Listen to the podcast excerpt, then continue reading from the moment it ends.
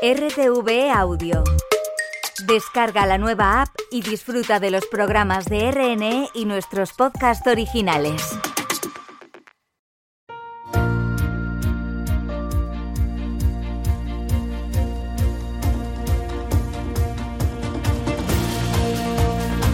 Marca España. Con Lola Plaza. Hola, ¿qué tal? Bienvenidos a Marca España. El sector agrícola europeo está viviendo momentos de crisis a la que no son ajenos los trabajadores españoles. Por si fuera poco, la exministra francesa Ségolène Royal cargó contra los productos bioespañoles cuya asociación profesional, Ecovalia, no tardó en responder anunciando demandas por el ataque y defendiendo al sector. Álvaro Barrera es el presidente de Ecovalia. No podemos permitir este ataque. De hecho, hemos eh, iniciado los servicios jurídicos, las acciones oportunas para denunciar a esta señora, exministra eh, Segolén Royal, ante la Fiscalía General del Estado y, por supuesto, ante la Comisión Europea por eh, ir directamente contra el Tratado de la Unión Europea. Este sector es un sector agroalimentario muy importante para la economía nacional. Mm, tenemos el conocimiento que el 11% de la superficie agraria en España ya es ecológica. Y además tenemos que tener en cuenta que ese 11% se traslada al 21,7% del empleo agrario es producción ecológica. Y uno de los pioneros en la agricultura ecológica en España es la empresa con la que hablaremos hoy, la almeriense Biosabor, cuyos tomates y gazpachos llenan las despensas de toda Europa. No en vano, el 90% de su producción se exporta. Y también hablaremos del difícil momento del sector de los cítricos, con un excedente de limones que no tienen salida en el mercado. En el control de sonido hoy nos acompaña Puerto Martín. Marca España. Así somos. Así nos ven. Radio Exterior de España.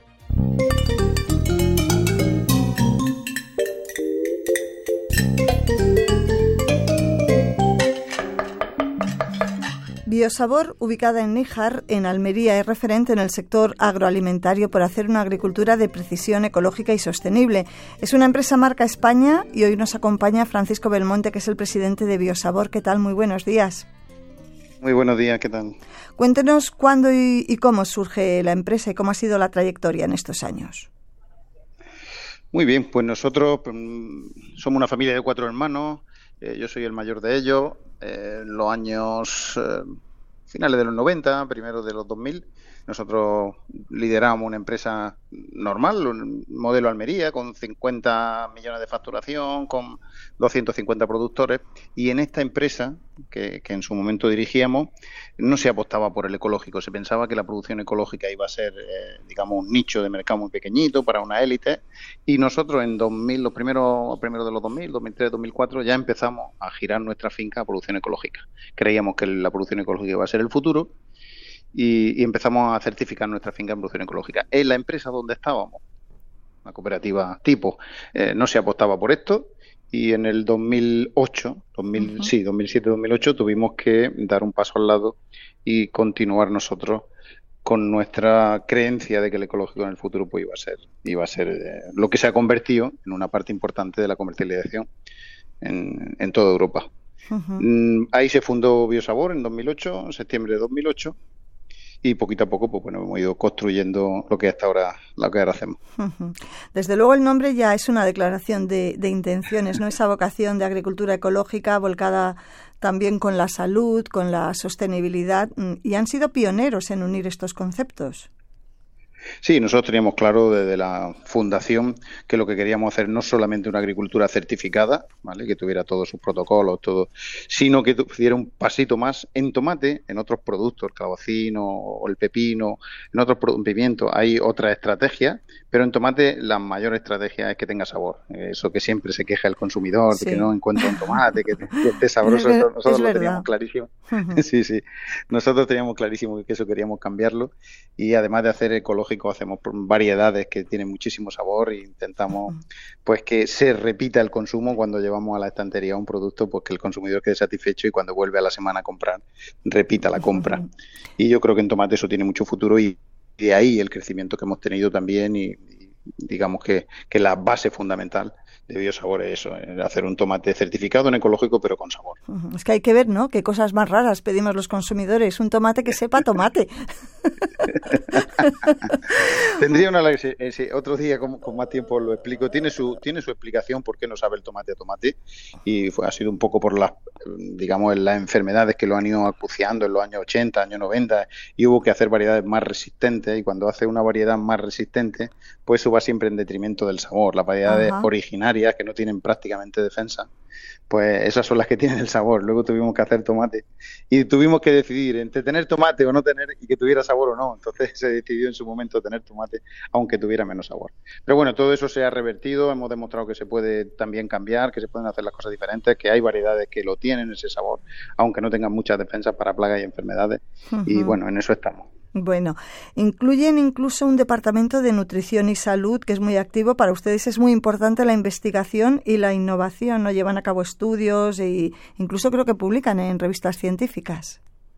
Sí, sí, desde hace algunos años tenemos un equipo con dos nutricionistas donde están investigando qué es lo que se puede hacer por la salud. Al final, si hacemos ecológico ya estamos pensando en que los productos sean más saludables y seguimos en ese camino de demostrar que el consumo de hortalizas y si encima esas hortalizas son ecológicas, hacen muy bien por la salud, tienen una labor antioxidante potentísima, el no oxidar las células te va a dar mucha menos, más viabilidad en, tu salud, menos, eh, menos agresiones externas y más longevidad. Y eso pues lo, lo demostramos cada vez que podemos. Está demostrado, ¿no? Entonces que la alimentación ecológica tiene efectos sobre nuestra salud, efectos beneficiosos.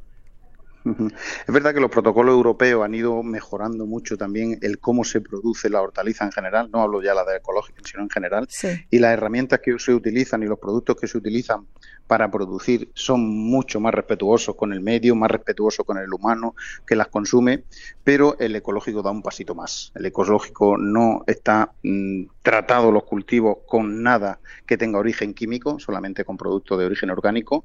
Y sobre todo donde más se nota, porque ya no es que trates con un pesticida o no, que eso en ecológico no se hace nunca, pero en la alimentación de las plantas, que tampoco se les pone nada químico, sino que son eh, alimentaciones basadas en materia orgánica y en productos de origen orgánico, hace que el producto se produzca más despacito, por lo tanto transforme mejor en la fruta todos los valores que tiene esa propia fruta. Siempre es mejor. ¿eh? no decimos que el convencional es malo, el convencional es magnífico, pero el ecológico es un poquito mejor. Es un escalón más.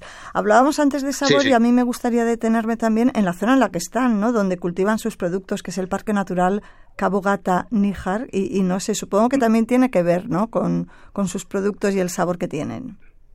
Sí, la zona es la zona madre por excelencia, si habéis lo habéis seguro que lo habéis probado en los restaurantes, ese tomate rafa, surcado de muchísimo sabor, pues se produce en esta zona donde estamos nosotros por la salinidad de las aguas, ese parque natural que tenemos delante hace que el acuífero que tenemos sea bastante salino y cuando eso lo pones en los suelos y alimentas las plantas con ese agua, pues le da ese sabor específico, característico y de ahí esos tomates RAF. Pues bueno, pues no llegamos a ese, en el resto de los cultivos, los cherries, los tomates rama, los cócteles, lógicamente no llegan a ese nivel de excelencia que, consigue el RAF, porque además del agua del suelo es gestión, pero en todos los tomates se nota que el nivel de, de, sabor y el nivel de nutrientes que llegan a las plantas y por lo tanto a la fruta es diferente a cuando se hace con un agua dulce y el tomate pues tiene mucho más calibre, a lo mejor más, un color más bonito, pero mm, tiene un porcentaje de agua mucho mayor y mucha menos materia seca o vitamina o fibra de todo lo demás.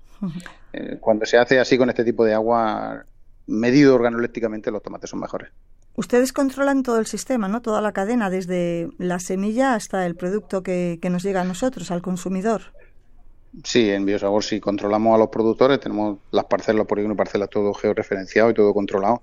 La semilla utilizamos, eh, los obtentores de semillas, pues prácticamente son cinco en todo el mundo, y, pero eh, en esos catálogos de producción de semilla que tienen esos obtentores, pues tienen de todo, ¿no? Y, y, ahí seleccionamos muy bien qué semilla utilizamos porque no una variedad u otra producen lo mismo, ni dan el mismo sabor, ni dan el mismo calibre, ni dan el mismo color, ni el mismo olor, ni el mismo sabor, y seleccionamos mucho esas tomate esa semilla y a partir de ahí absolutamente todo. Cómo se preparan los suelos, cómo se nutren esas plantas, cuándo se recolecta, eh, cómo se empaqueta. Si quieres dar una satisfacción final al consumidor, tienes que controlar muy bien todo lo que haces porque cualquier parámetro que influye en la producción de esa fruta te va a incidir en el resultado final y la calidad final de, esa fruta. De ahí vienen, claro, están las más prestigiosas certificaciones de calidad y seguridad alimentaria que tiene Biosabor. O sea, no, es algo gratuito. ¿Qué productos son los más destacados?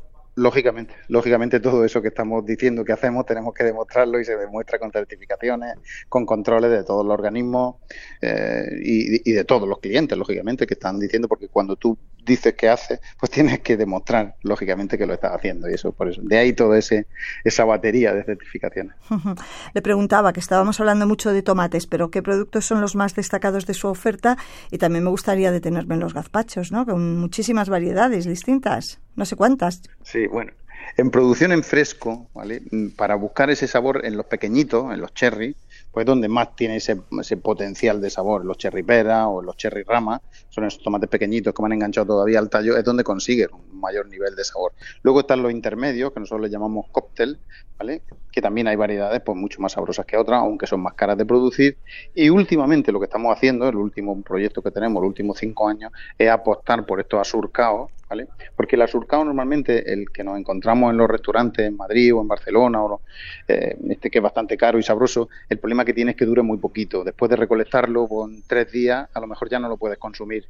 Y el desarrollo de variedades ha hecho que tengamos ese tipo de tomate con esos sabores, pero con una vida eh, en torno a entre siete y ocho días, con lo cual ha hecho que el consumidor pueda tener más disponibilidad de él, que los supermercados pierdan el miedo a tenerlo en la estantería y tenemos un proyecto muy bonito con, con asurcados de mucho sabor desde hace cinco años y estamos en ese desarrollo. Creemos que, podemos llegar a muchos hogares y dar mucha satisfacción a los consumidores con un tomate que realmente tenga ese sabor excepcional. Llegar a muchos hogares en España, pero también fuera de España, porque venden fuera, son un referente en exportación, ¿no? Sí, sí, es que con estas variedades que ya tenemos una post cosecha entre 7 y 10 días, ya llegamos a toda Europa. ¿eh? Estamos haciendo 22 países y ya con esa variedad que era solo exclusivamente para los buenos restaurantes en España, estamos en toda Europa. Los alemanes están encantados. Es verdad que no están acostumbrados a ver el tomate verde y que madura después, porque siempre el tomate en toda Europa es un tomate rojo y estas variedades son, son diferentes, maduran de, dentro hacia afuera y cuando recolectamos y enviamos están un poco verdosos, pero luego acaban en rojo y eso nos está costando que el consumidor europeo lo entienda, pero cuando como el sabor eh, genera tanta satisfacción en el plato, pues poco a poco, a medida que lo van conociendo, pues el éxito está, está garantizado. ¿Qué volumen más o menos de su producción destinan a la exportación y cuánta se queda aquí en España? Pues 90%. España, por su distribución, y yo creo que hay una de las grandes firmas, que es la mayor, eh, mayor distribuidora en España, no apuesta todavía por la producción ecológica, y eso hace que España vaya lenta el consumidor como que no, ¿sabes? Yo creo que es que tenemos mucha, nos lo hemos preguntado muchas veces por qué. Yo creo que tenemos mucha confianza en la fruta y verdura que tenemos en España y no necesitamos tener una mayor garantía con el ecológico. Y por eso España va muy lenta en la distribución. Si hay otros países acercándose al 20% ya de su volumen, que es producción ecológica, en España todavía estamos en el 3 o el 4%. ¿Vale? Yo creo que parte es de la distribución. Entonces, de nuestro volumen, yo creo que el 90% acaba yendo a toda Europa, principalmente Alemania, Francia. Sí, sí, prácticamente todo. Sí. En fresco prácticamente todo, sí. en, la quinta gama, digo, en los elaborados, listos ya para consumo, eh, seleccionados de nuestro propio fresco, eso sí, en España se queda la mayoría, 70, 80%. Pero en, el fresco la mayoría está en Europa. Entonces, eh, lo que nos cuenta es que el consumidor español eh, todavía no valora lo suficiente, no aprecia suficientemente este concepto de agricultura ecológica. Yo creo que sí lo valora, pero como ve que el convencional, yo creo que tener la conciencia de que el convencional, producto normal, es muy bueno, pues no necesitamos comprar algo mejor, ¿no? Yo, yo creo que es la única explicación lógica que yo le doy. Y luego, si la distribución tampoco apuesta por tenerlo en su estantería, ahí hay un, gran distribuidor que tiene casi el 30% de la distribución y ese gran distribuidor no apuesta por la producción ecológica, pues el consumidor como que está tranquilo, como dice, bueno, la producción ecológica será para una élite y no será no será democratizada todavía. Y estamos ahí un poco esperando que llegue el momento. En el momento que esta gran distribución apueste, se disparará también el consumo igual que está pasando en toda Europa. Ahora mismo, ¿en qué están más centrados? ¿En el fresco o en la quinta gama? Nosotros somos productores de fresco y nuestro negocio troncal, lo principal es el fresco. Somos productores y agricultores de toda la vida, segunda generación, ¿Y qué pasa? Que, que hay unos excedentes de un día un 15%, un producto magnífico, que a lo mejor tiene pequeño defecto o alguna cosita, que no vale para comercializar porque la distribución pues, es muy exigente. Entonces, con esos productos lo que hacemos es transformarlos para tener unas pastas, una salsa, unos gazpachos, unos salmorejos, unos tomates fritos, eh, pues magnífico, una calidad porque seleccionamos muy bien la materia prima de nuestra propia fruta. No, no tenemos que ir a comprar materia prima para hacer transformados, sino que son nuestra propia materia prima y tenemos unas calidades muy altas. Y no queremos tampoco que ese producto que ya está eh, disponible pues se pierda en el ganadero, se pierda en un vertedero, se pierda en un sitio que no, no tiene valor. Bueno, todo este buen hacer, pues claro, tiene resultados también en forma de premios. Eh, por ejemplo, el gazpacho tiene varios premios, como el Premio Andalucía, excelente por su calidad. La empresa también ha recibido la medalla de oro de, Andalucía, y eso que es una empresa joven del 2008, hecha a sí misma, como nos está contando. Bueno, todo esto tiene que dar mucho orgullo, Francisco. Pues la verdad que sí, la verdad que nos orgullece mucho que, se fijen en nosotros y, lo que se fijan un poco es el modelo, ¿no? una empresa eh, familiar que es capaz de hacerse a sí misma, de crecer, de, enseñar cosas de alta calidad y de llevar al consumidor productos de alta calidad, es el, modelo y yo creo que lo que se premia es el modelo. Y luego, pues lógicamente detrás de todo esto pues, hay un esfuerzo increíble, un equipo, somos eh, casi mil personas en, en plantilla trabajando y ese esfuerzo, ese esfuerzo, lógicamente visión, constancia. ¿Qué problemas tiene ahora mismo el sector agroalimentario en esta faceta de, ecología? Bueno, pues lo más importante a nivel productivo, pues la escasez de herramientas para hacer los para defender los cultivos. Cuando entramos en invierno y las condiciones climáticas son complicadas, pues las enfermedades nos, nos aprietan mucho y no tenemos herramientas. Igual que en un convencional hay magníficas herramientas para defender los cultivos en ecológico no tenemos nada y prácticamente tenemos que estar rezando para que no le pase nada a nuestros cultivos, pero bueno, eso no es de ahora, es de siempre. Y lo, más complicado que tenemos últimamente pues es el tema de costes. Con todo este lío de pandemia y guerra, los costes se dispararon mucho a todos los niveles, la energía, los materiales, y luego pues el SMI también pues nos está afectando muchísimo porque estas subidas constantes eh, entendemos que, la, que, las personas que están con nosotros pues tienen que estar lo mejor posible, pero claro, eso también se traslada automáticamente al PVP. Tenemos que trasladarlo porque si no se pierde la sostenibilidad y, se puede un año no, no un año se puede perder dinero, pero no puedes perder constantemente dinero porque los bancos dejan de apoyarte. Entonces tienes que trasladar ese incremento de coste al PVP final y al final lo sufrís vosotros en, la tienda. Pues bueno, es una cadena y eso pues está complicando mucho porque competimos con el norte de África y ahí pues la realidad es otra muy diferente. el 50% del coste que tenemos en, un tomate, cuando lo veas en una tienda, el 50% es mano de obra.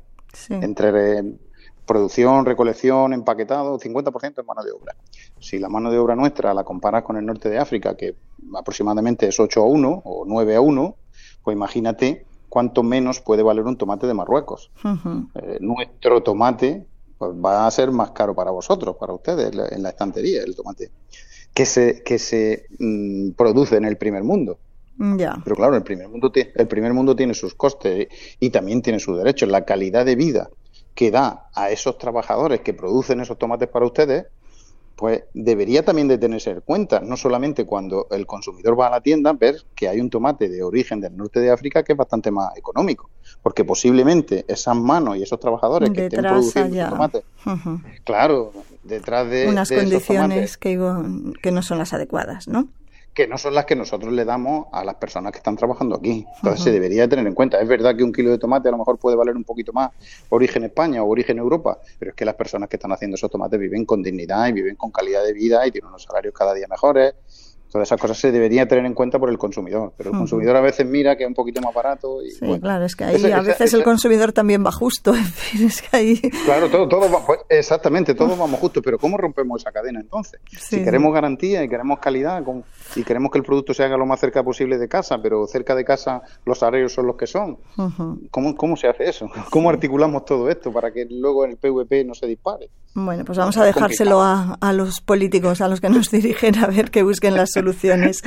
Francisco, una última pregunta. ¿Qué planes de futuro tienen en Biosabor? Bueno, pues seguir, seguir adelante, seguir luchando. Yo creo que tenemos que apostar, porque somos de tomate, apostar porque los tomates cada día sean mejores, que cada vez que vayáis a la tienda y, compréis los tomates de biosabor tengáis una satisfacción magnífica y os acordéis y digáis a la persona que va a la tienda, oye, que no se te olviden esos tomatitos, si son de biosabor, mejor. ese, es nuestro, ese es nuestro planteamiento. Y no paramos de ensayar con variedades nuevas, con técnicas nuevas, pues tratando de abaratar costes y tratando de producir un poquito más y tratando de hacerlos cada día mejores. Esa es donde tenemos el foco puesto. Bueno, pues ahí, yo le agradezco Francisco Belmonte, presidente de Biosabor, estos minutos que nos ha dedicado esta mañana y también le agradezco esos tomates que saben a tomate y que lo sabemos apreciar cuando están en la mesa. Un saludo. Muy bien. Pues muy bien, muchísimas gracias a ustedes y a su disposición. Un saludo.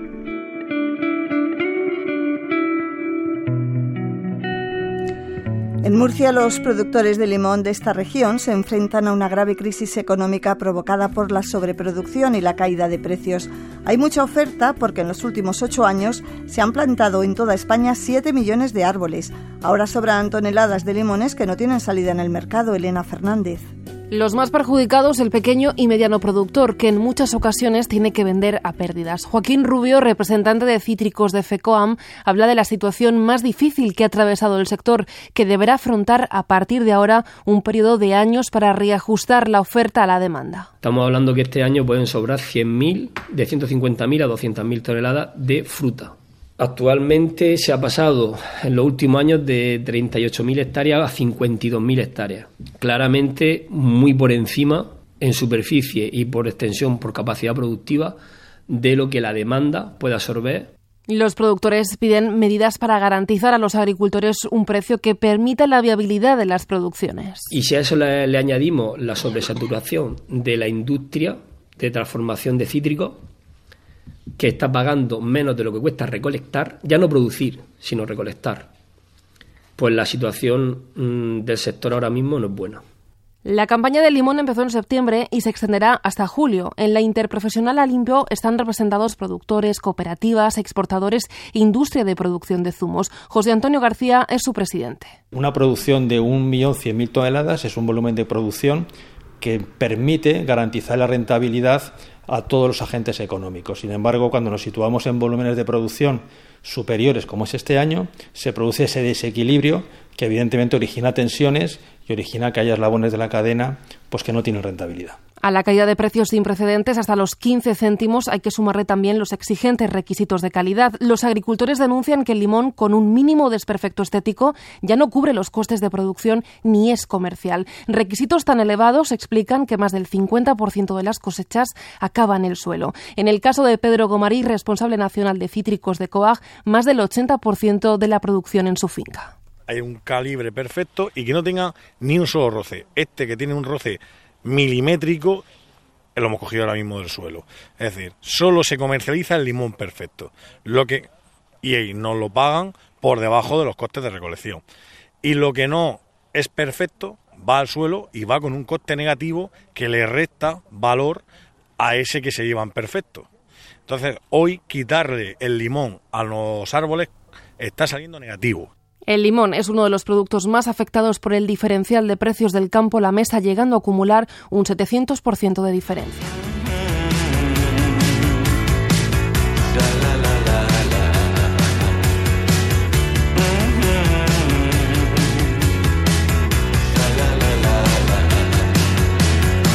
Quiero decir que me gustas todo el rato, aunque destroces con un hacha mi piano Quiero decir que me gustas todo el rato, aunque envenenes la merienda en el campo. Bueno, pues nos vamos, ya saben, como siempre, si quieren volver a escuchar el programa en otro momento, lo tienen en nuestra web y en RTV, en Play Radio. Nos vemos, nos escuchamos mañana. Sean felices, adiós. Yo me quiero casar, mi familia no lo aprueba, mis amigos te detestan. Tercera guerra boda por la iglesia, apocalipsis final. la, la, la, la.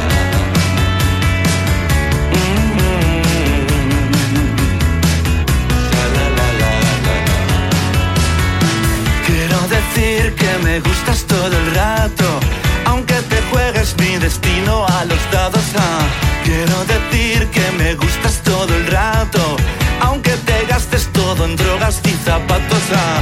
Quiero, quiero pedir que no tires a la gente tiestos con geranios. Yo te prefiero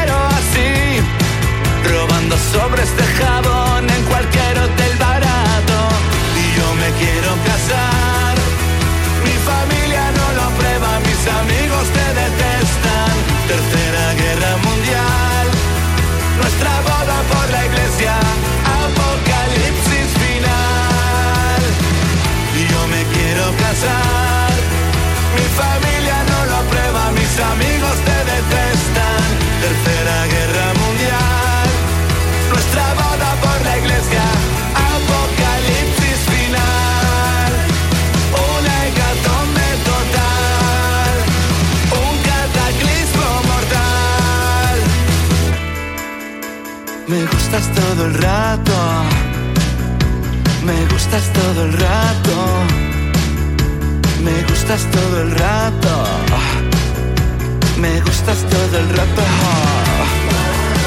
me gustas todo el rato, me gustas todo el rato, me gustas todo el rato, me gustas todo el rato. Me gustas todo el rato. Me gustas todo el rato. Me gustas todo el rato.